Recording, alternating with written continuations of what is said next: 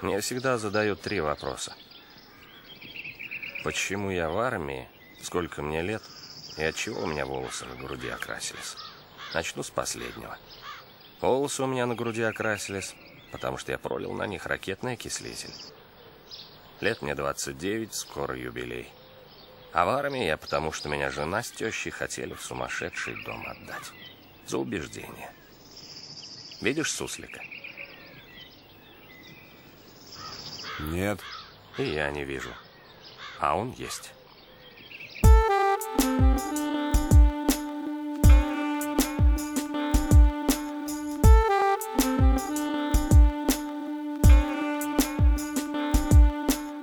Друзья, всем привет! Это подкаст «Крысиное товарищество», выпуск номер 46. С вами, как и всегда, Дамир и Лёша. Привет, привет. А еще сегодня у нас гость. Это Денис. Денис, привет.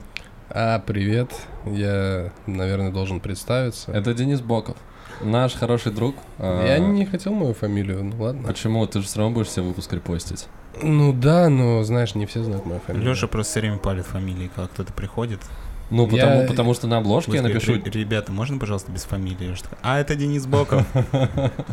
Всем привет. Думаю, а, обычно мы еще озвучивали род деятельности, которым занимается человек, который приходит к нам в гости. Но Денис не занимается тут ничем. Да, в общем, Здравствуйте, это Денис, безработный. пока еще нет. Ну, кстати, кстати, будет вот э, суббота и воскресенье следующее, когда я официально буду безработным. Потому что с пятницы я уже не работаю, а с понедельника уже работаю. А тогда, дня. когда вы слушаете, он как раз безработный, поэтому... А, кстати, да, да, так и получится. Поэтому это правда. А, В общем, хотелось немножко в рациональное русло направить нашу запись. А, Ребят, расскажите, какие у вас ощущения от записи, как, э, какой у нас план на сегодня. А, Мы обсудим фильм ДМБ, а, как, я, как мы обычно делаем у нас выпуск по выбору гостя. Вот, Денис расскажет, почему считает этот фильм отличным и решил выбрать именно его. А, Также в начале мы хотим, Денис, дать тебе минуту, чтобы ты рассказал о себе. А, О себе мне рассказать много чего нет, потому что все самое интересное и классное происходило со мной в молодости, юности и детстве. И эти счастливые периоды я помню очень плохо. Вот, сейчас я просто обычный человек, и недавно я, мне диагностировали синдром дефицита внимания, диагностировал его мне я по первичным признакам заболевания, которые я увидел в ТикТоке. Ага. Вот. Как бы да. И, ну, просто все в принципе подходит, и я действительно думаю, что мне надо будет обратиться к специалисту, потому что синдром дефицита внимания как раз хорошо меня характеризует в плане того, что я не могу концентрироваться, и я разбираюсь во всем, но по чуть-чуть. Каждую тему, любую, я могу разобрать для себя, и пока я увлечен, я этим занимаюсь. Как только мне надоест, я перестаю этим заниматься, поэтому, поэтому. Я очень хотел помогать ребятам в начале, когда они начинали подкаст, а потом где-то на третьем выпуске я остылся. Ну вот я тут. Все время вышло, спасибо. Заебись, блядь, Мы узнали самое важное о Денисе, поэтому вы будете уже изначально на этот выпуск заходить с какими-то ожиданиями и не разочаруйтесь от нашего дефицита внимания. Э, Парни, какие ожидания от записи, Денис, как настрой? Мне кажется, нужно расслабиться чуть-чуть, потому что выглядишь напряженно. Да, я действительно напряжен, я пытаюсь расслабиться. Блять, я чувствую себя, как будто я на записи, на записи или на прямом эфире на радио, где-то середины нулевых, поэтому я стараюсь держаться так же, как я видел, как держатся люди в кино на записи таких эфиров, типа. Ну, типа там как-то спинку попрямей, что-то вот, вот как будто я смотрю прямую трансляцию авторадио, знаете, у них на сайте Да. одно время было записи, типа, ну, можно было как с камеры наблюдения наблюдать, как они там с гостями общаются. Не было никакого ни монтажа, ничего, просто вот, просто камера сверху снимала и вот так. Но ничего, я выпиваю пиво, поэтому я думаю, сейчас чуть-чуть, чуть-чуть, и я подрасслаблюсь. Но у нас нет камер, поэтому, в принципе, можно себя вести как захочешь. Нет, просто тут играет э, роль тот момент, что я бы просто сидел с вами, разговаривал бы по-дружески, все было бы классно. Но когда мы разговариваем в микрофон, я сразу представляю, что это услышит большая аудитория, и от этого становится как-то некомфортно, и хочется как-то себя иначе вести. Так ты же был рэпером. Тебе дол- ты... Тебе не привыкать говорить в микрофон какие-то свои мысли, очень такие провокационные. Я ж такие Спорные. провокационные песни писал. Да, да, да, да, да. У тебя была песня про любовь. Подожди, я был рэпером, у меня была песня про любовь. Да, примерно все твои песни, три, которые я слышал, они были про любовь. Нет, ты не прав, была еще, которая по злу она была про зло. Но нет, она была тоже про любовь, на самом деле, там между строк очень читается. На самом деле... Там есть строчки, и ту самую я, возможно, нашел, что-то такое, так что Денис, я знаю наизусть, она у меня добавлена в аудиозаписях, вот, Просто периодически слушаю. Как дисклеймер, в тот момент я встречался с девушкой, и когда писал эту песню, у меня просто все накипело, ну, типа, выплескивал эмоции таким образом. Сейчас я просто бухаю, а тогда я песню пел. Вот, э, и суть в том, что в большинстве моих песен, какой бы смысл классный я туда не закладывал, из-за того, что у меня, типа, было вот это вот хей-хей, начало отношений, прям первый вот этот горящий период, у меня все песни, я так или иначе, иногда, да, даже чаще всего, специально пытался вклинить что-то, потому что знал, что она услышит, и вот, ну, типа, смотри, смотри, я тебя здесь упоминаю, и это тут как бы... Вот. Вот так вот. Но вот конкретно в пазлу, насколько я помню, э, там должно было быть просто две строчки, но там рифма легла и что-то, видимо, Нет, там прям доста- до- достаточно много там про любовь. Мне кажется, что наше приветствие затянулось. Здесь э, Дамир и Леша, как всегда, подкаст «Крысиное товарищество» и Денис, рэпер, поэт и человек, Алкоголик. который мечтает о больших э, музыкальных достижениях. А, а на этом мы начинаем. Поехали. 46-й выпуск э, начался.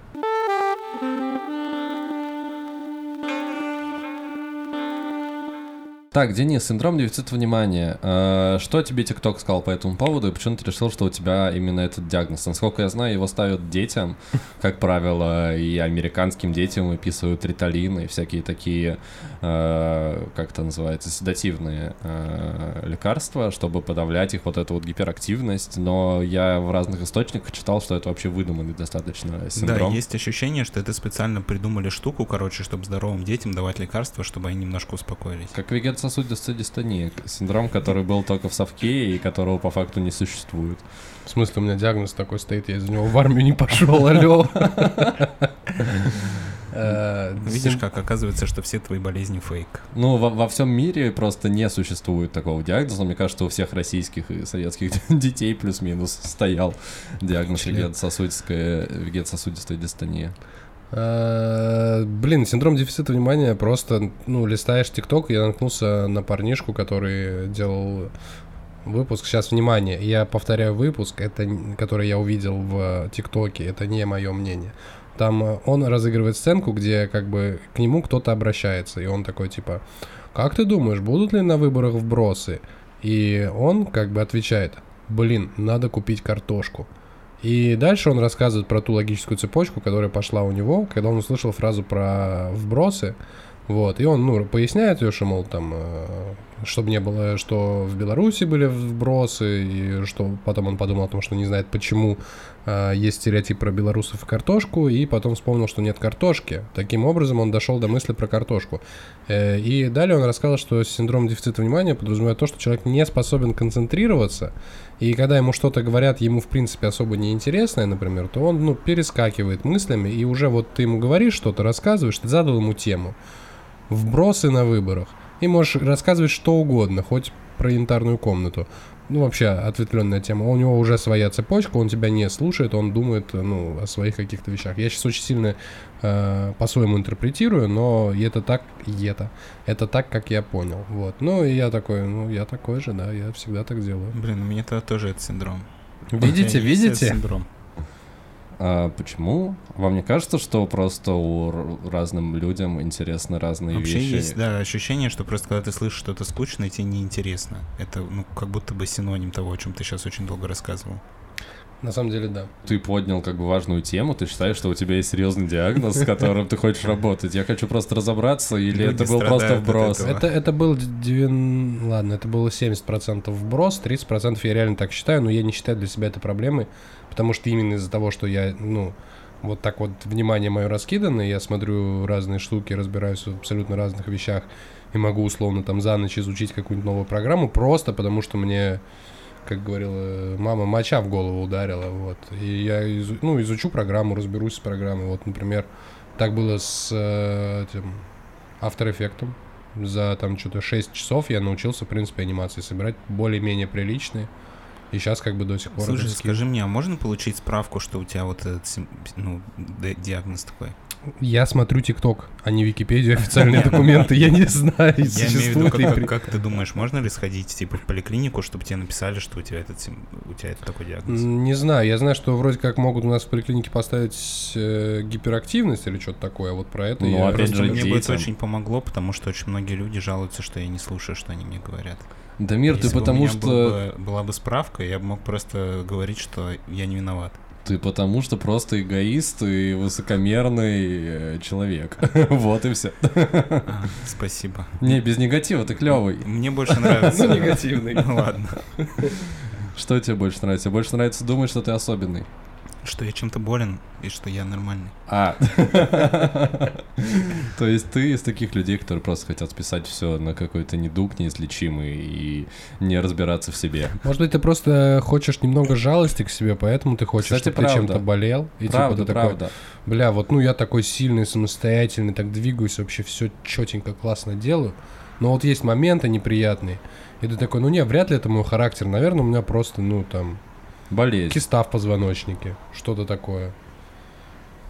Не знаю, мне просто не очень комфортно, потому что я не могу сказать, что я специально типа что-то не услышал. Ну просто я не помню.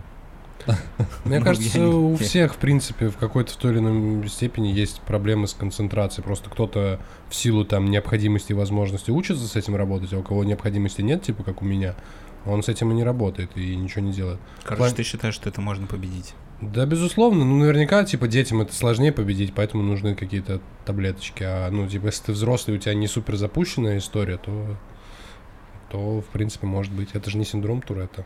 Но мне кажется, что у детей, у которых проявляется вот эта гиперактивность и дефицит внимания, ну, он так и называется, потому что им просто не хватает внимания от родителей.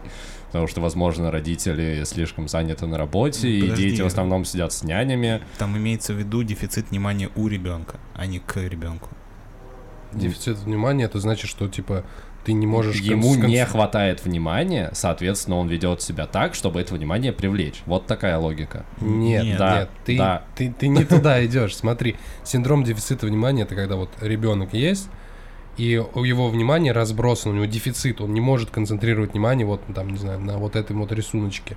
Он вот нарисовал пол рисунка, и все, ему уже это неинтересно. У него дефицит внимания, он идет дальше там. Внимание знаю, в значении глаза концентрации, а, Да. не в знач- а не в значении забота. То есть Слушай, это абсолютно не зависит от внимания, которое он получает от родителей. Я всю жизнь был уверен, что эти проявления, они как раз из-за того, что у ребенка дефицит внимания со стороны. Ну, или у человека дефицит внимания со стороны. Ну, Нет. это звучит тоже логично, вам не Ну, кажется? хорошо, что ты узнал об этом до того, как твоему ребенку поставили такой диагноз. Нет, ну серьезно, давайте без приколов, как бы серьезная тема.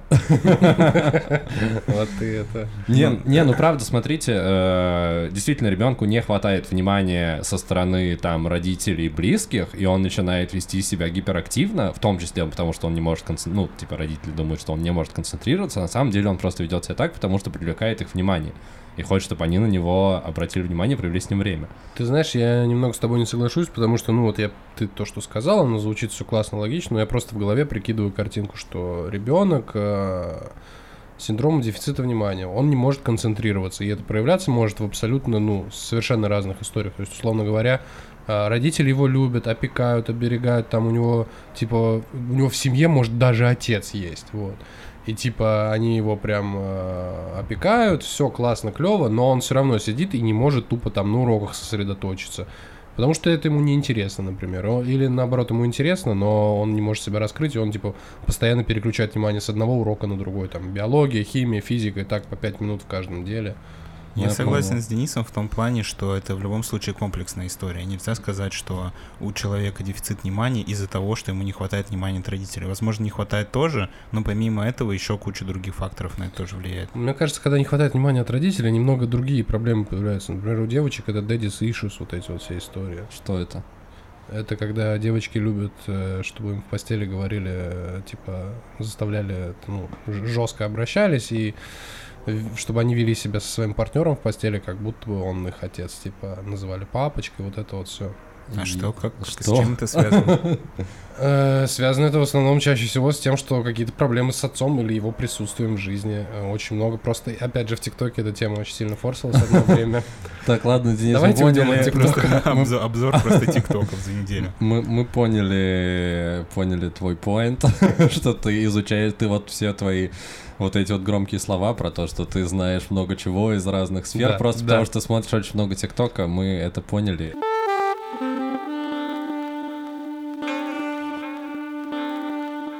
Сейчас в мире доминирует видеоконтент повально, глобально, везде и во всем.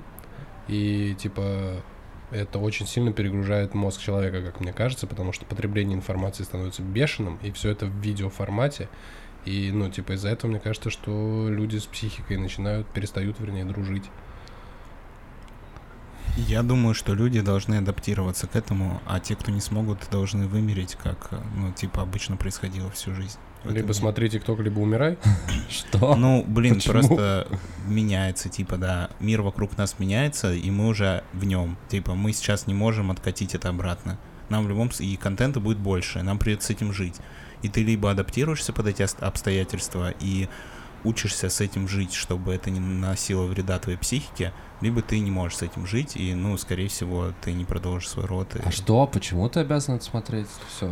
Нет, ты не Нет, обязан это ну смотреть. просто ты так или иначе это смотришь. Денис говорит про то, что ты смотришь много контента, и из-за этого у тебя могут начаться проблемы с психикой, потому что мозг не успевает обработать А что тебе мешает информации. смотреть много контента, если твой мозг не А, успевает Ты это его так или иначе в любом случае смотришь. Ну, типа, я не знаю, как ты, но 99% и последний 1% как раз ты, это среди моих всего моего окружения, люди так или иначе смотрят видеоконтент, начиная от а, рабочих задач, заканчивая развлечением. То есть видеоконтент и контент в целом становится работой, развлечением, досугом и так далее.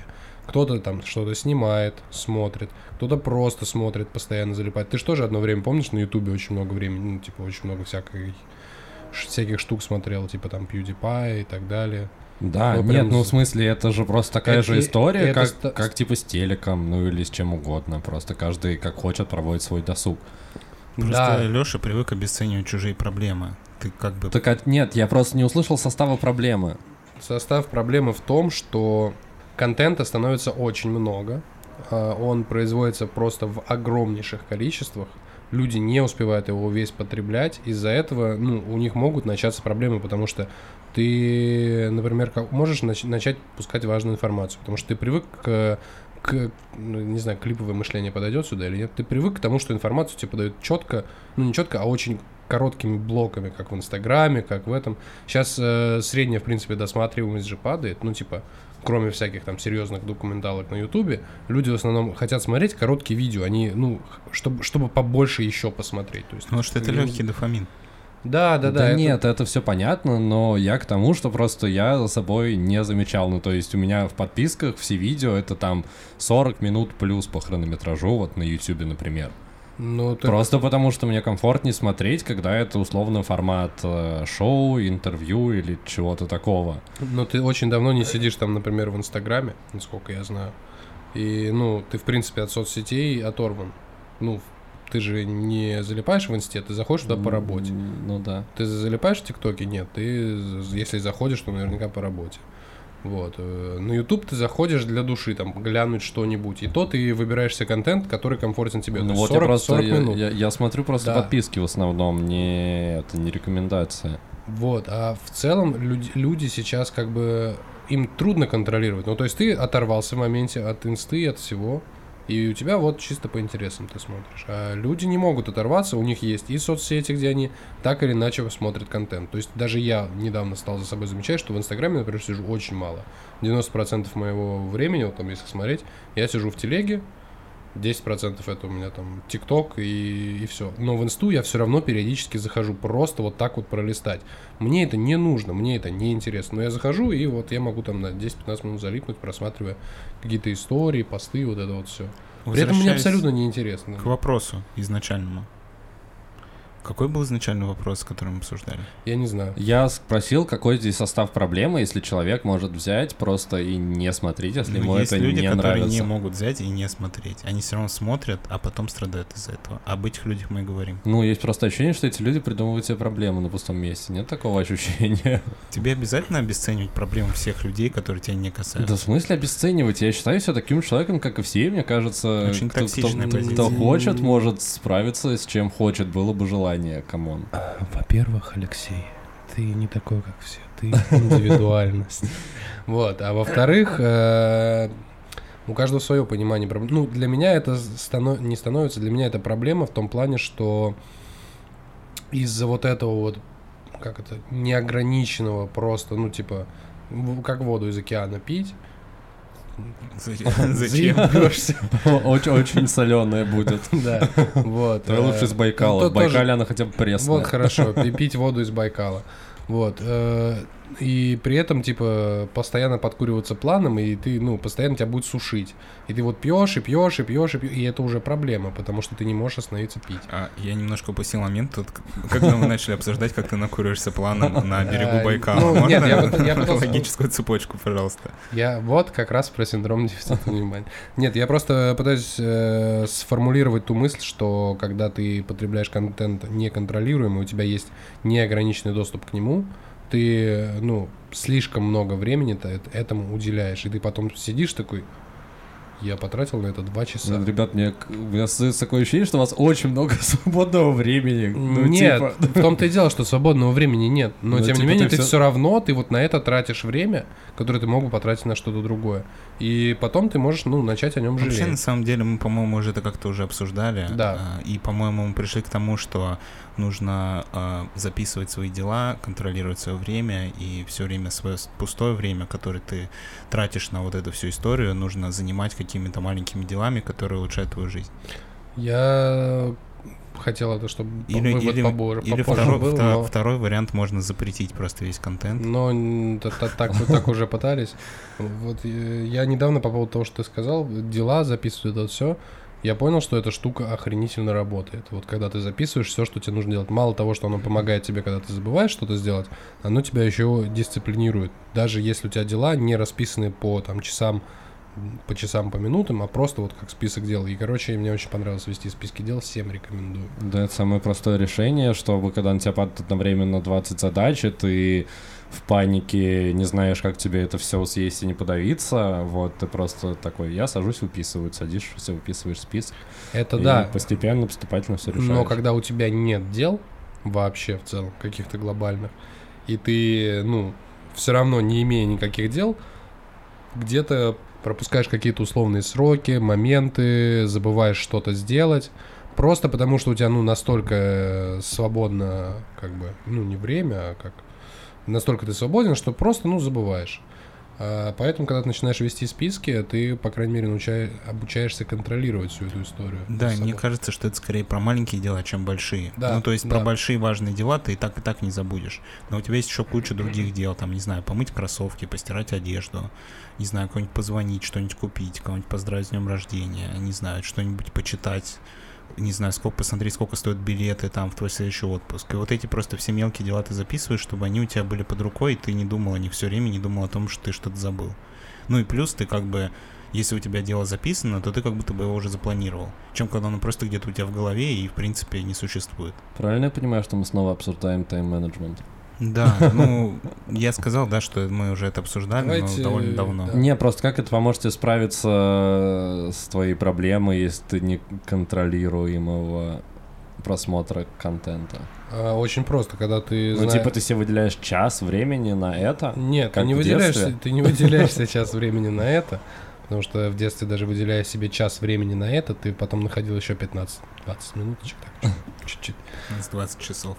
Но в целом это так и получалось. А, Это приучает тебя к тому, что если у тебя есть какие-то дела, неважные, не срочные, но которые надо сделать, и они у тебя записаны. И вот, например, у меня приложуха, у меня прям ну, на главном экране, вот я разблокирую, у меня просто огромный виджет со списком дел. Правда, сейчас там только одно дело, но не суть. Приехать на подкаст. А, почти. Тоже начинается на П. Вот. э, Я не Я понял. надеюсь, что там ничего пошлого. А, А, там все-таки что-то пошлое. Ну Окей.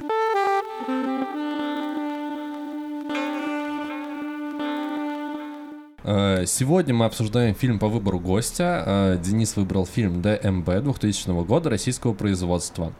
Э, Режиссер, напомните, ребят? Если не ошибаюсь, Роман Качанов. Сейчас я уточню. Да, Роман Качанов. Э, Роман Качанов, да, по сценарию Ивана Охлобыстина, всем известного доктора Быкова и э, мужчины из рекламы Мермистин, который кричит инфекции горла. Э, Да, Денис, расскажи, почему ты выбрал этот фильм, почему он важен для тебя и почему он тебе нравится. Я бы не говорил о важности фильма для себя. Мне он просто нравится. Он очень смешной. Мне, я ловлю с него каждый... Я вот за последний год, ну, с декабря, получается, 2020 года, по нынешний момент смотрел этот фильм три раза. И каждый раз мне не было западло. И каждый раз я ловил лютые гэги. В тех же самых местах. Постоянно. В одних Ну, и потому тех что же. он идет час 20, я думаю, поэтому Да. тебе было не западло. Вот, ну да, во-первых, это, а во-вторых, он просто очень смешной. Он, э, я не знаю, можно говорить про какие-нибудь там культурные отсылки и так далее. Он отлично передает те времена, как мне кажется. Я в них не супер долго жил, но плюс-минус понимаю, например, вот эти все истории с армией. Э, Я в то время, когда фильм вышел, я был еще совсем э, маленьким.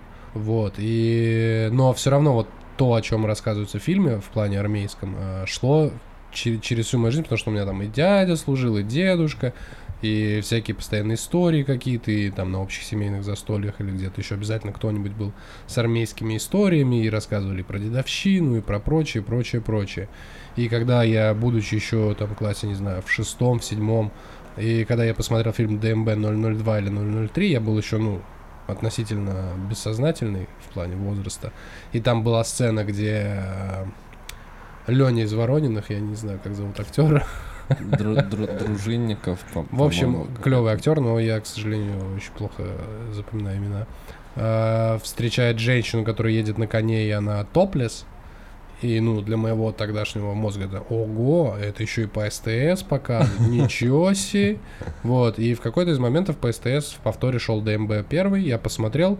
Естественно, половины я не понял, очень хорошо запомнил Чебурашку, которого, если вы помните. Да, э, Чебурашку помню. Сцену с Чебурашкой, вот я очень хорошо на ее голове отложилась, примерно как Фредди Крюгер в 6 лет. Сейчас я его пересматривал, совсем не страшно, в 6 лет я заснуть боялся. Вот. а, И у меня это отложилось, и как-то я опять э, случайно наткнулся на этот фильм, понял чуть больше, половил побольше гэгов, прям реально посмеялся. И вот относительно недавно я его прям пересматривал, и прям мне было смешно. Каждый раз знакомая история, интересная, веселая. Снята она просто, понятно, как бы она не перегружает тебя вообще ничем. Это просто вот как, мне кажется, ирония на то время. То есть э, иронично рассказано про те времена. Ну, то есть, как себя ведет главный герой, как э, он себя ставит, как все происходит, это прям...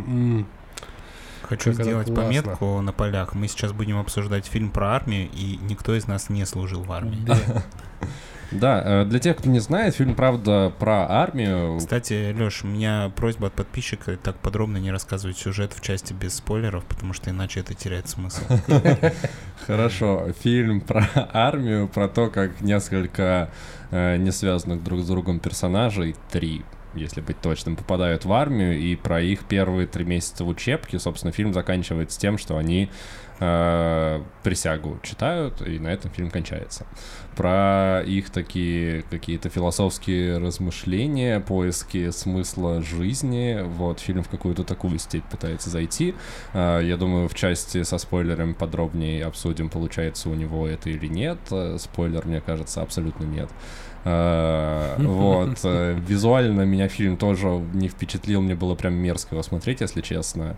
Ну и с точки зрения самой тематики, юмора в меня не попало на 100%, поэтому я буду выступать сегодня антагонистом, поскольку Денису фильм нравится, Дамир, насколько я понял, тоже он более-менее зашел, сейчас он скажет подробней. Вот, я сразу говорю, что мимо меня, извините, дальше объясню, почему. Да, ну я считаю, что это фильм, который изначально осознанно сделан как фильм категории Б. Ну, то есть он супер дерьмово снят, актеры играют супер дерьмово, и все в принципе дерьмово. Но в этом фишка. Типа он специально косит на какие-то американские фильмы, чтобы это с этой точки зрения, типа, создать ироничный момент.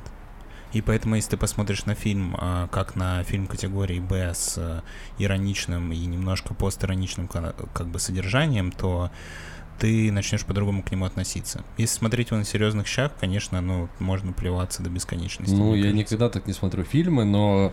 Ну, слушай, как... настоя... этого детектива, как его? Настоящий детектив. Как назывался фильм, который Плохой лейтенант. Плохой лейтенант. Да. Ну, ты прочитал ироничный контекст. Да, потому что он, ну, там есть за что зацепиться, там есть э, что, с чего ты ловишь прикол. А здесь, я говорю, скорее всего, из-за тематики армейской, которая мне абсолютно не близка, и вот этот вот весь э, юморок, я не, могу назвать его юмором, э, в меня не попадает. Видимо, из-за этого у меня были настолько негативные чувства в процессе просмотра. Вот. Э, собственно, мне не понравилось. Тебя, насколько я понимаю, зашло, но, опять же, если смотреть фильм как фильм категории «Б». Ну, я не могу сказать, что это фильм, который я бы стал пересматривать, но я получил от него определенное удовольствие, потому что в нем есть свой прикол. Ну, то есть он, я не могу сказать, что он плохой. Есть моменты, которые я не очень понял, но, в принципе, в таком э, жанре, мне кажется, можно что угодно сделать и... Ну, просто, да, Дамир правильно сказал, что это фильм категории Б, снятый умышленно, но, ну, ты же никогда не будешь на полном серьезе воспринимать слэшер. Ты его посмотришь, и вообще, что должно в голову прийти, чтобы посмотреть какой-нибудь слэшер категории Б, американский. Ну, в смысле, серьезно его посмотреть, да. Ну, вот, да. Типа, что что-то должно случиться, чтобы ты так решил. ДМБ в этом плане тоже, мне кажется, Дамир правильно сказал, что это фильм категории Б умышленно сделанный. А, и да, армейская тематика, и, ну, тебе она, скорее всего, не зашла. И то, что ты говоришь, юморок и так далее. Но в то время, во-первых, это было актуальнее и смешнее. То есть, ну, да, слушай, слушай, можно я да. перебью, ворвусь? На тот момент уже были солдаты, которых я обожаю. И солдаты супер. Ну, подожди, солдаты, мне кажется, были позже. Ну, плюс-минус. Начало 2000-х они выходили. Все да, свое детство я смотрел. сериала «Солдаты» и «Кадетство», поэтому... Нет, как, как, как кадетство я... Кадетство я не очень люблю, потому что он, я считаю, слишком, слишком слабая попытка романтизировать кадетские училища, а «Солдаты» был в первую очередь хорошим сериалом, а во все остальные очереди уже пропаганды и российской армии и так далее и так тому подобное. Солдаты он вышел спустя 4 года, я сейчас проверил, после ДМБ. Ну, 2004 год.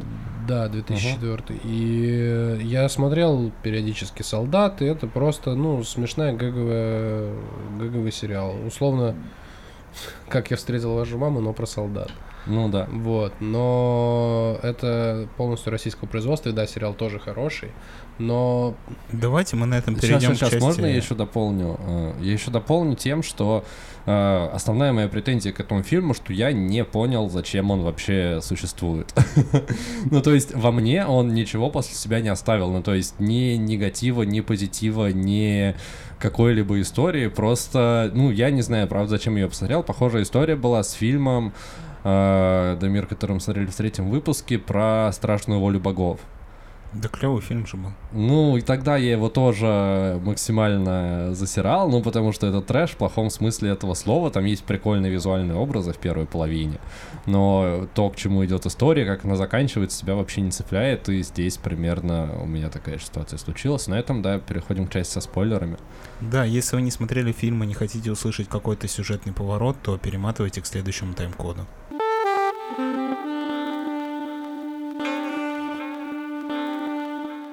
Я хочу сказать, что э, на самом деле в начале, ну, у меня менялось мнение о фильме в процессе, потому что я вообще не ожидал, что я буду смотреть, и когда в первой сцене просто какой-то странный кадр снизу, подходит какой-то чувак, и он там, по-моему, он покупает наркотики, или что Ну да, он какие-то таблетки покупает, чтобы ими обожраться. И да? это выглядит так э, дерьмово, и я такой, типа, что происходит? Почему я это смотрю? И, может быть, я перепутал фильм и какую-то студенческую короткометражку просто включил. Но постепенно ты вкатываешься в этот формат, и ты понимаешь, что это все сделано на приколе. И на самом деле фильм, к концу фильма, наверное, я все-таки с нейтрального поменял свое мнение на положительное, потому что он действительно затрагивает какие-то важные вопросы, которые редко затрагиваются в российском кино и Какие, дает на них неоднозначные ответы. Ну, например, а, почему а, вот люди молодые, которые идут в армию, Что они там делают и вообще почему они должны там Почему быть? люди не хотят идти в армию, как минимум? А, Как максимум, а, в принципе, все про Россию, про взятки, про коррупцию, про власть имущих и так далее и тому подобное. Этот фильм проходится, он не проходится по самым верхам, он проходится вот по тем каким-то Ну да, моментам, с как которыми он, сталкиваются Как он типа жители. подсвечивает проблемы на примере э, обычных событий с обычным каким-то рядовым э, духом, который вот только приехал. То есть он не показывает глобальную картину какую-то, он показывает обычную бытовуху, но через нее ты э, ощущаешь вот эти проблемы и можешь о них поразмышлять. Просто, типа, не просто, что у нас армия, ну, там, во-первых, делать нечего, во-вторых, она, в принципе, пиздец. Но он просто показывает какие-то события, вот, не говоря, что армия это плохо. Но начиная от того момента, что никто не хочет идти в армию, или идет туд- туда, чтобы спастись, или его заставляют идти. Ну, то есть три разных пути. То есть студент, который проебался, извиняюсь за мат, а, его отправляют, ну, а- отчисляют, и он попадает в армию. У нас же до сих пор существует эта практика, что люди, молодые люди, поступают в хоть какой-нибудь университет, лишь бы не попасть в армию. True story. Вот. э, Вот. э, Вторая история с Леней. Там, он скрывается от чего-то, что, ну, то есть... э, Я же назвал его Леней. Леней, да. Хотя Леней его зовут вообще в другом Да, сериале. ну я не могу запомнить, Ну извините. Будем называть его Леней. Вот, он сбегает от чего-то. Ну, третий, третий тип тоже сбегает, ну, главный герой, вернее. Он тоже сбегает, но сбегает немножечко по-другому. Вот, ну, просто вот э, на тот момент вопрос стоял острее, чем сейчас с армией. На тот момент армия это был капитальный пиздец. То есть людей там били, там людей убивали, и всем было плевать. Не было никаких там толком, по-моему, комитетов, э, что там, матерей или что там. Ну, кстати, есть. на самом деле хочу тебе сказать, что те истории про армию, которые я слышал, они намного более жесткие, чем то, что показано в этом фильме. Да, да, но как бы не, не стали бы тебе показывать, насколько жестко фильме. Но затронули тему дедовщины, показали, что она есть, показали ее в легкой иро- ироничной форме.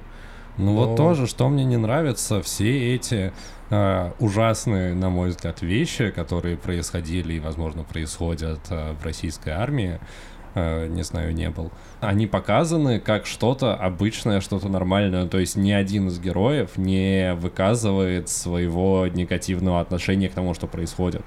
Так Они все это, они все это принимают, как будто, ну, вот так вот и есть, что, на мой взгляд, в корне неправильно. И в, в это- в этом и, и это, как мне кажется, тоже ирония. Ирония на, условно Ну, говоря, на русского самом деле человека, же что он ко всему есть. так относится. Что так и есть. Ну, люди, которые попадают в армию, сталкиваются с дедовщиной и со всякого рода очень хреновыми вещами, они относятся к этому так, как к должному, потому что по-другому не бывает.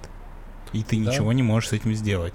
Ты можешь, конечно, из этого переживать и каждый раз, типа, лезть на рожон, но, скорее всего, ты просто не доживешь до истечения твоей службы. Либо не доживут те, кто с тобой служит, как в тех вот последних историях, когда срочники отстреливали ну, дедов. Ну, то есть вы хотите сказать, что режиссеры, там, создатели фильма поставили перед собой определенную цель, а, Очень вряд ли. И вот ее каким-то образом в, в- Слушай, ну выполнили. вывод фильма выглядит осмысленным. Ну, вывод фильма, он прямым текстом монолог э, главного героя о том, что русский солдат, он нигде не пропадет, потому что терять ему абсолютно нечего, потому что у него ничего и нет. Ну, поэтому с ним так и обращаются. Из-за того, что существует такой стереотип и такое отношение у людей к самим же себе, из-за этого и складывается то, что они вот это и получают. И что, ну, что-то нужно менять. Слушай, Он не говорит об Просто этом. не если мы будем говорить серьезно, то на самом деле это, ну, я не могу сказать, что это глубокая мысль, но Да, она намного более, ну, она сложнее, чем она выглядит, потому что, а, ну, кто идет в армию? Армия вообще формально это налог на бедных. То есть, если ты не можешь заплатить за военный билет, то ты идешь, на, ну, сейчас уже год, раньше два, тратить как минимум просто в никуда. Ну, а, Дамир, ты отсекаешь... вариант а- получить какие-то физические увечья по итогу. Ты отсекаешь огромный процент людей, которые сами по своему желанию идут в армию. Э, да, во- во-первых, а во-вторых, я с Дамиром не соглашусь э, в том плане, что да, это налог, это налог для там бедных и так далее, как, как хочешь назови, но каким бы он ни был налогом, параллельно этому он еще и э, ничего себе такая э, социальная лестница.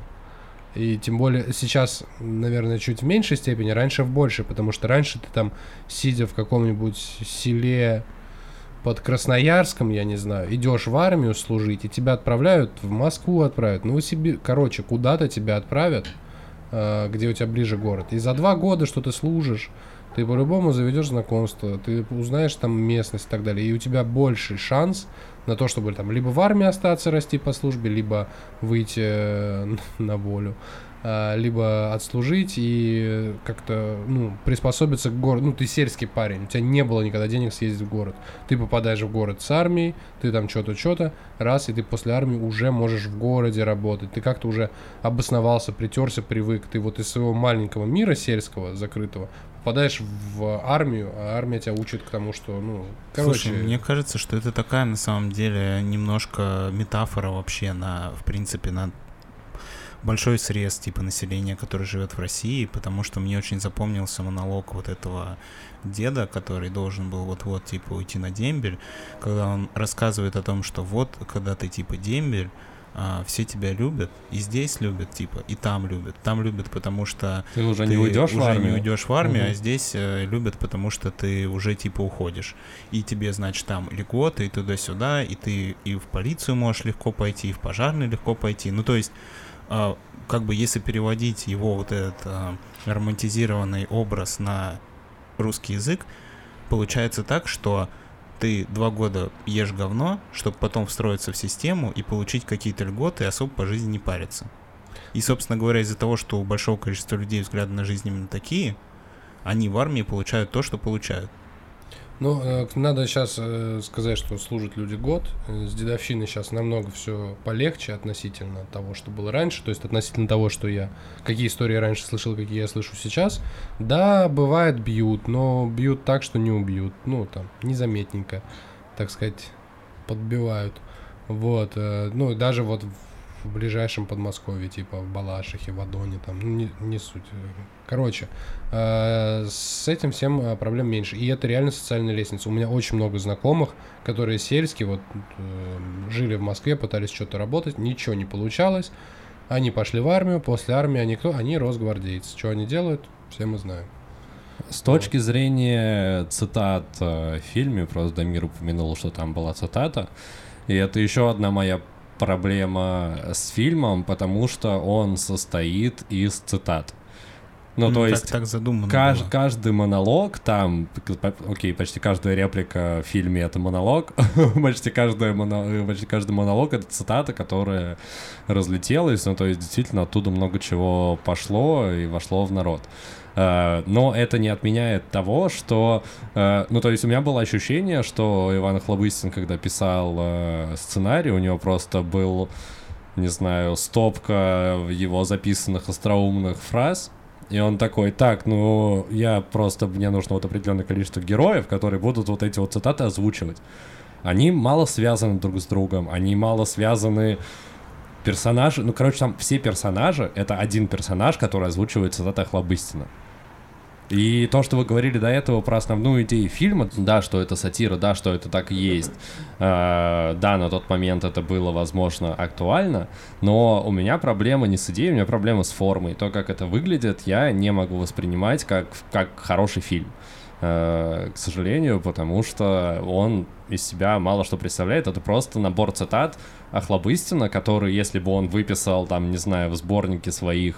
Э, афоризмов да, и анекдотов. Афоризмов и анекдотов, я Мне бы... кажется, у него даже есть такой уже. Ну, вот я даже читал э, статью на Википедии про фильм, там краткое содержание сюжета, и есть отдельная ссылка на э, цитаты из фильма ДМБ. А ты, кстати, не видел видео, где Охлобыстин забирается на огромную белую пирамиду в белом костюме и какие-то нацистские кричалки выкрикивает? Нет, что? Очень долго. И вокруг типа стадион и зрители. Нет, я такого не видел. Я тебе потом скину это видео. Хорошо. Ну, я сейчас на самом деле так вот. Эта монета была не в копилку фильма. Так вот. Э, список цитат из э, фильма ДМБ на Википедии. В него входят почти все реплики из фильма. Ну, то есть там скроллов 20. Я не смог это дочитать, потому что реально там почти все цитаты из фильма, почти все реплики из фильма. Просто потому что это фильм, который состоит из цитат. И я окей с мыслью, но, короче, как я уже сказал, э, мне тяжело было это смотреть э, еще и с точки зрения формы, потому что какой-то момент, э, да, для понимания, э, фильм состоит из четырех новелл, одна про то, как э, три главных героя решают по каждой по своей причине попасть в армию, э, приходят на распределение, их встречает прапорщик, который должен их вести в часть, куда их определили, в какие-то там ракетные войска. В итоге первая новелла, они набухиваются с этим прапорщиком, вторая новелла, они прибывают на распределение и знакомятся с дедовщиной, Э, третья новелла, они дружатся с дедовщиной и э, проворачивают там свои делишки, чтобы заработать денег. И третья новелла — это они едут, э, едут э, ублажать э, генерала на в момент его развлечения. Там у руководства есть забава, что они приезжают, там три генерала, полковника, я сейчас не знаю этой терминологии всей военной, армейской, Э, они приезжают э, на такой пустырь, э, там напиваются, нанюхиваются и начинают стрелять по свиньям. Вот, это третья новелла, после чего фильм заканчивается. Идет час двадцать. Ну, и... Вы помните, на каких Нивах приехали генералы? Да, белое, синее, красное. И ты такой смотришь, ну да, это типа, окей, это образ, да, это типа забавно, но как бы персонажи вообще никуда не двигаются, не меняются. Ну, то есть это просто говорящие головы, которые озвучивают крылатые фразы с претензией. И Я все. на самом деле больше всего был удивлен, узнав о том, что Охлобыстин написал такой фильм. Ну так он, э, он вместе с режиссером писали вместе фильм. Да, да у них несколько я фильмов. Я в виду, что сейчас Охлобыстин, он такой супер э, оппортунист и супер подлиза. И, ну, меня просто все время удивляет, когда я вижу какие-то старые работы, Чувак, она... которые абсолютно, типа, этот... Э, в общем, продали свою какую-то... Как это называется? А на основе Честь. чего ты делаешь такие выводы? Что? На основе чего ты делаешь такие выводы? Что Охлобыстин продал э, свою честь или ты что?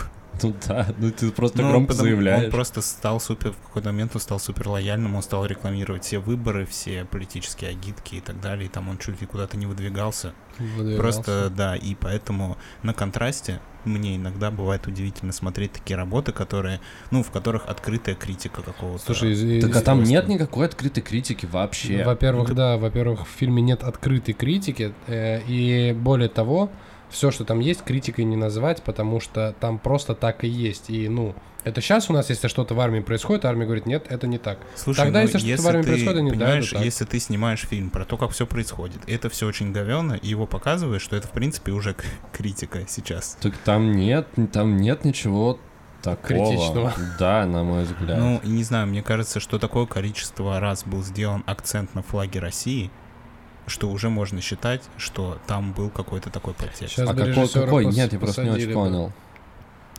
Ну, вот в этот момент, когда мы смотрим на солдат, которые нажираются, которых все время пиздят, которые делают какую-то дичь, когда у них все вокруг в говне, и все хреново, и это так хреново снято, и все так хреново играют, и все настолько вот э, плохо, что аж хорошо. Что каждый, и в фильме там, не знаю, каждые 15-20 минут делают акцент на флаге России и у тебя не срабатывает ассоциация никакая, да, в этот момент?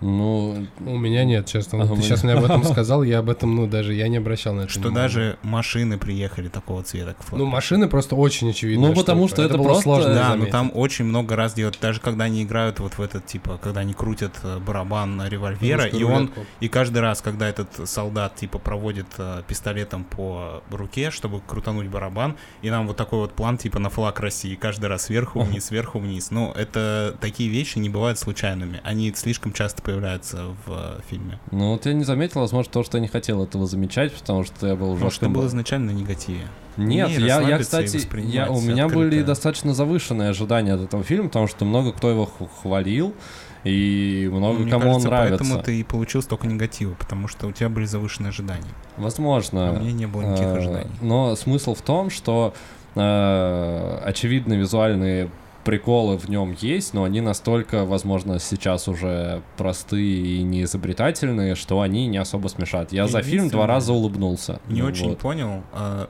при чем там были НЛО?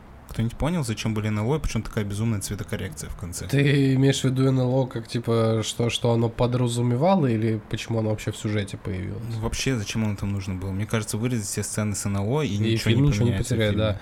Мне как кажется, и любую другую сцену из фильма, вырежем, все, ничего не потеряет, там нет сюжета вообще. Окей, Леша, мы услышали твое мнение, мы хотим поговорить о чем-то другом, еще кроме твоего мнения сейчас. НЛО вообще забей, потому что, ну, как я понял, это просто, типа, ну, они решили поиграться с графикой, мне так кажется. К ним, условно, пришел монтажер в 2000 такой, пацаны, я сейчас сделал, короче, летающую тарелку, зацените никого, давай в кино вставим. И вставили. Мне кажется, это плюс-минус так могло произойти. Я, ну, Слушай, ну может быть, я очень много того, что происходит э, в фильме, наделяю каким-то смыслом, хотя это было просто брак. Вот, если это так, то я не прав. Но почему-то это было так плохо, что я подумал, что ну нельзя специально, случайно так. ты знаешь, э, я помню фильм, Специально, в точнее. свое время был «Бомж с дробовиком», я не знаю, кто Бомж с дробовиком отличное кино. Вот, отличный би-муви, но в нем вообще нет никакого подтекста. Ну, Он такой просто потому, что он такой. Это реально фильм, он называется «Бомж с дробовиком». И в фильме реально «Бомж с дробовиком». вот, но давай не будем спойлерить. Блин, надо посмотреть «Бомжа с дробовиком». Да, пересмотри, я недавно смотрел, пиздатый. А, а Просто, ну, для меня ДМБ в той же категории. Это фильм, который я смотрю, ничего не ожидая, и смотрю просто, чтобы развлечься. И параллельно, замечая какие-то там мелкие моментики, ловлю гэги. Плюс э, армейская история, возможно, просто разница в том, какие мы с тобой люди. Возможно, типа, ты не, не так часто сталкивался с какими-то армейскими историями, вот этими вот, когда тебе дед рассказывает, что армия хорошо, а дядя рассказывает, что армия это плохо. Ну, типа, вот, вот эти все какие-то штуки, и ты уже, в принципе, знаешь что-то об армии, когда смотришь этот фильм, именно о той армии, там, конца 90-х, начала нулевых, и примерно, ну, как бы сопоставляешь истории, видишь, что это так и было, и в фильме это так и показано, еще и гэги ловишь простые, не замысловатые, не какие-то там шутки с тройным дном, а просто здесь колесо покатилось, кого-то уебало, извините. Все, пожалуйста. Это, ну, все равно, что на банановой кожуре поскользнуться, только в армии. Вот, ну, это, это простые смешные шутки для простых людей. Тут не стоит искать чего-то супер глубокого, хотя мы нашли, и оно, в принципе, мне кажется, так могло и задумываться. Но не стоит, э, типа, воспринимать этот фильм как э, претенциозное кино на что-то э, там волшебное, Но он мощное. пытается быть претенциозный со всеми вот этими М. размышлениями. Каждый Так, а, персонаж даже они ироничные, как- гэговые. Каждый персонаж пытается вкинуть какую-то мысль, которая такая, а, ну это прикол, и это еще комментарий о России. Ну, вот, ну, например, про Суслика цитата, которая разошлась. А, ну, я ее для себя понял не просто как вот что, типа, там вот э, не видишь суслика, а он есть. э, Что это идет еще с советских каких-то моментов, когда доказывали, что Бога нет, потому что вы его не видите. Вот, здесь это сказано про суслика, и это по-любому какая-то отсылка, ну, может быть, я что-то не понял, может быть, я что-то перепонял. Вот, но мне кажется, что это была какая-то, типа, аллюзия на людей, Бога и так далее, вот это вот все. Я не знаю, правильно ли слово аллюзия использовал, ну, не суть. Я предлагаю на этом заканчивать наше обсуждение. Вы получили полярное мнение. Да, можно же так говорить. Как По- противоположное да, да, да, да, да, да. об одном и том же фильме. Вот, так что сейчас вы сможете его посмотреть с большей подготовкой и, возможно, из-за этого получить от него больше удовольствия, Или потому меньше. что вы будете готовы а, к тому, что вас ждет. Да, на этом переходим к следующей теме. Э, Фильма, если что, нет на Кинопоиск HD. Зато он, он есть на Ютубе в свободном доступе. Главное, надеяться, чтобы звук был хороший и не скакал.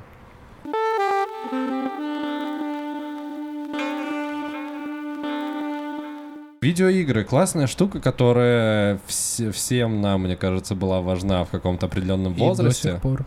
А, да, я согласен, э, но вот Дамир, например, вообще практически перестал играть, и как ты ощущаешь это? Если что, мы, Ну. мы- мы про видеоигры говорим. На самом деле, я не могу сказать, что я совсем перестал играть. Я просто сейчас играю обычно только с друзьями. Ну, то есть я куда-то приезжаю, и кто-то говорит, давайте поиграем в какую-нибудь игру, там, не знаю, фифу или во что угодно. И я, ну, то есть я просто стал реже играть в игры сам с Ну, это другой Сам вид времяпрепровождения. Но согласись, что игры, которые для компании, они ну, им затрагивают немного другие стру- струнки твоей души, а, нежели какие-то соло. Да, но тут соло на самом деле проблема в том, что чтобы играть э, в хорошие новые игры, мне нужно купить новую приставку, а чтобы подключить куда-то новую приставку, мне нужно купить новый телевизор. Мгм. А, и, ну, как бы цепочка цепляется одну за другой. В итоге получается, что нужно очень много денег вложить в то, чтобы просто потратить свое время на бессмысленную херню. Меня просто удивляет, что ты говоришь, типа, новые игры. Ну, то есть, ты- у тебя какая цель-то? Я хочу поиграть в новые игры. А, именно, ну, типа, тебе важен факт, что они новые. Я могу поиграть и в старые, но я хочу помимо этого еще и поиграть в новые. Потому что мне кажется, что я не играл в игры, которые вышли после 2013 года, потому что мне было тупо не на чем играть. Ну, FIFA типа 2020 или 2021 не считается, потому что это, ну, это просто спортивный симулятор. Я имею в виду, что игры, которые сделаны именно для э, индивидуального прохождения, новые игры, ну, я реально очень давно в них не играл. Слушайте, я сейчас вклинюсь. Я, например, ну, лютый не фанат а, индивидуальных игр. Ну, то есть, типа, в моем понимании лучшие игры для соло-игры это Half-Life и Half-Life 2. А, Ага. Вот. Все остальное, ну, для меня игры... А, извините, Assassin's еще Creed. Сталкер. Сталкер весь, все три части. Assassin's Creed, ну, я поиграл, но я не фанат, мне не зашло. В остальных всех случаях Splinter Cell. тоже нет. Splinter Cell, ты играл? в Я ни разу в Hitman жизни не играл. играл в Splinter Cell. Мне не зашел вообще. Ладно, заканчивай свою мысль. А, я дикий фанат э, онлайна еще с древних времен. Типа, э, Да, со вот это, времен кстати- CS 1.6 я лю- люто люблю. Ну, мне, мне нравится вот совместная игра. Вот это, тоже, кстати, тоже интересно. Ты не думал, почему тебе заходят именно онлайн-игры? Потому что это какой-то определенный скилл, которым ты постоянно меряешься, потому что это... ре- Ну, ты же не всегда Фу. играешь даже с друзьями. Ну, Мне кажется, Да. во-первых, это конкуренция, во-вторых, это более интересная игра в плане геймплея. То есть в, в соло-игры играют ради сюжета. Ну, нет. Ради геймплея.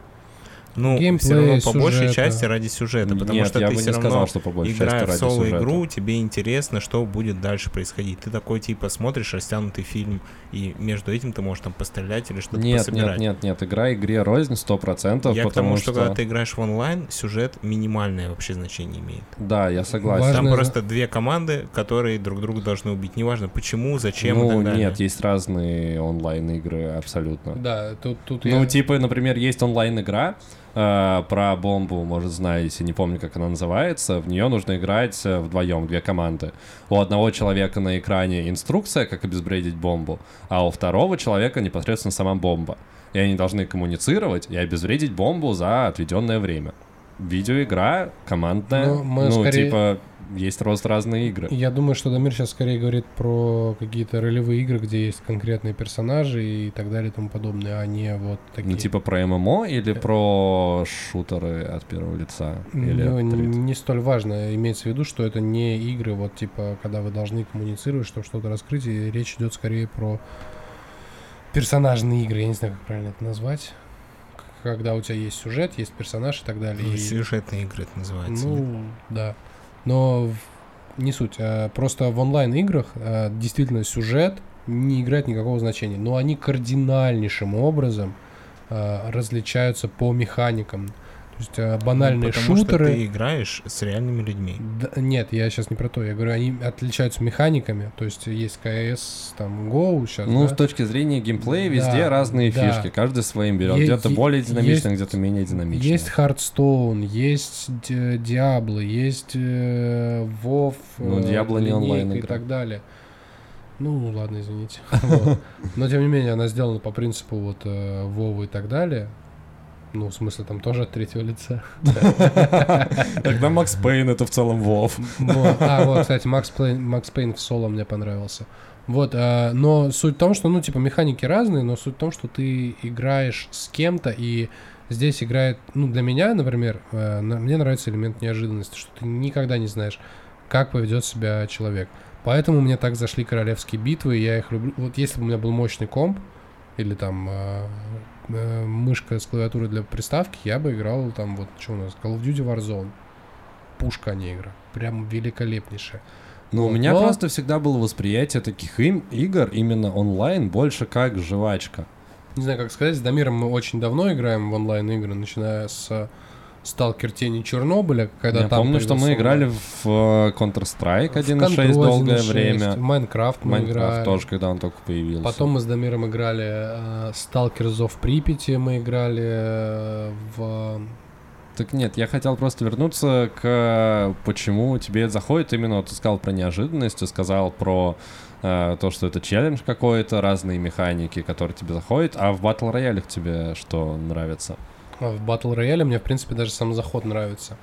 Ты, э, ну, смотри, играя в контру, Можем рассказать чуть для слушателей, что такое э, Battle Royale — это королевская битва, имеется в виду, что ты Это жанр игры. Жанр игры, да, ты никто и нет у тебя ничего. Ты летишь на самолете, падаешь один, вдвоем или с командой на землю и бегаешь по зданиям и ищешь оружие, припасы, аптечки и вообще все-все-все. Но основная суть, что ты в закрыт на закрытой локации, ну, то есть это какой-то остров, как правило, и там начинает в какой-то момент идти таймер, и вокруг тебя сужается область, в которой ты можешь находиться. Да, если ты за областью, ты умираешь через какое-то время, ну, соответственно, если тебя застала область, пока ты там лутался, ты как бы забегаешь в зону, и все нормально. Вот, и ты дальше играешь. И основная задача остаться последним выжившим. Кто-то умирает от зоны, в основном все перестреливаются.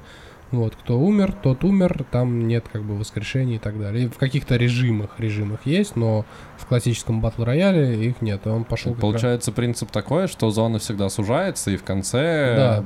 оставшиеся персонажи на карте, они как раз сталкиваются в центре Ну, карты, тебя и как будто происходит... с- к- кольцом сжим- сжимает, сгоняет в одну точку, Мгм. и ты там воюешь. В да. конце финальная битва происходит. Я влюбился в этот режим в марте, в марте или, да, в марте 2018 года, когда появился PUBG Mobile. И до сих пор я играю, я смог три месяца, два месяца не играть, но потом Дамир со своим братом были в Томске и такие, Ча, может в PUBG? И я такой, ну давайте, и вот я теперь опять играю. Но это не суть. Э, вот, и мне этот режим очень зашел. И, как бы сказать-то, э, игра против людей и с людьми, это, да, в определенной степени челлендж, в определенной степени это показ своих скиллов, но я не скажу, что я скилловый. Типа, ну, по, по сравнению с Дамиром, например, в PUBG Mobile я, ну, типа, очень скилловый. Но это потому, что я там, типа, использую всякие прикольчики, которые там научился и так далее. Просто опыт, не более. А, когда ты играешь в какие-нибудь, э, типа, доты какие-то истории, Никогда я даже не знаю, я честно, то- как там строится я то- игровой я- процесс. Ну, я тоже никогда не играл, но плюс-минус. А, все эти игры имеют разные механики. Где-то тебе нужно ходить, там, убивать э, монстров, воевать с врагами. Где-то тебе просто нужно лупиться один на один, как в CS 1.6. Где-то там, как в Думе, ой, не в Думе, а как он назывался? Quake, помните, был? Да, Quake Да супер вообще, типа, супер фаст игра, где ты бегаешь, умираешь, воскресаешь, воскресаешь. Да, воскресаешь, там туда-сюда носишься, вот это вот все. Есть батл рояль, очень большое множество, и мне во всем этом очень нравится именно человеческий фактор, что ты никогда не знаешь, что сделает противник, насколько он скиллованный, как он себя поведет. Есть какие-то паттерны поведения, когда ты играешь, ну, то есть, типа, там, э, зайдя на кемпы, ты там должен там сделать то-то, то-то, или там, когда зона сужается, нельзя лежать в поле, или там маленькая зона осталась, не прячься за камнями, их пробросят. Ну, любые вообще, какие угодно. Да, никто ни слова не понял, в том числе. Короче, разные абсолютно моменты, и ты, ну, никогда не угадаешь, что Мне кажется, Дамир сейчас заснет. Да, и мне тоже так кажется. Давайте переключимся к нему. Что ты, Дамир, скажешь? Я поддерживаю все сказанное выше. Ну, мне кажется, что это палка о двух концах. Э, Не, не прячься за И камнями. очень неоднозначное впечатление пробросит. оставляет. И не панацея.